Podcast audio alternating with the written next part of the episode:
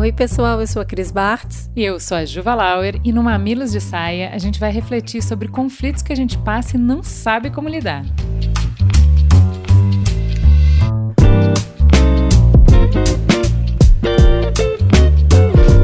Hoje, a saia justa é conhecida por um monte de mulher no mercado de trabalho. Como é que pede aumento de salário? Vem de história, Cris. Oi, eu sou a Luciana de Curitiba. Eu me considero uma ótima funcionária. Eu não atraso nunca, eu entrego sempre mais do que foi pedido, eu sou esforçada, comprometida e eu me dou bem com as pessoas da equipe. Só que eu estou há três anos com o mesmo salário. Eu cansei de esperar isso vir de uma maneira espontânea. Eu estou realmente decidida a pedir um aumento. Vocês que falam tanto aí de negociar, então me contem como é que eu posso aumentar as chances de ter sucesso nessa conversa. Ô Ju, eu já quero começar falando da seguinte frase que ela diz: Cansei de esperar o aumento vir de uma maneira espontânea. A gente tá ali, né? Sempre achando que o outro sabe o que a gente sente, o que a gente quer, o que a gente precisa, né?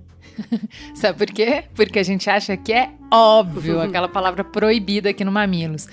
Parece pra gente que é óbvio o que, que a gente precisa, então a pessoa já percebeu e só tá escolhendo nos ignorar solenemente. Porém, as pessoas estão à volta o quê? Com mil demandas, mil informações. Se uma coisa é importante para você, é sua responsabilidade colocar na pauta, ir lá e chamar a atenção da pessoa para isso. Boa, e acho importante porque se ela espera muito tempo, ela pode até ficar frustrada a ponto de prejudicar a produtividade. E isso sim impede esse aumento de chegar. É isso aí, não supervalorize a espontaneidade. A nossa dica então é sair da posição de pedir e deixar claro que relação de trabalho, na verdade, é relação de troca. Isso.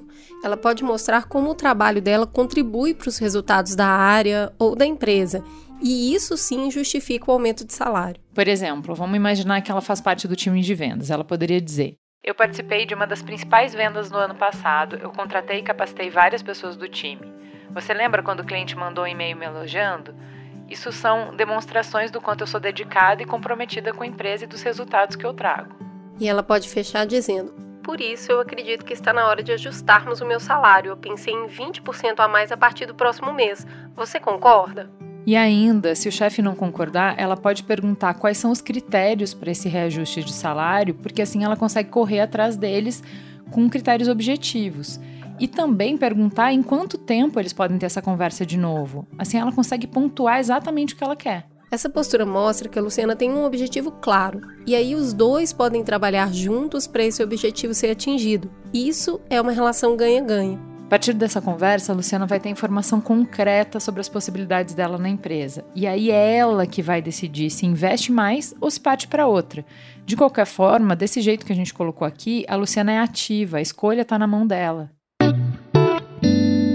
A gente que vai torcer para essa promoção acontecer principalmente por essa postura assertiva que ela vai ter.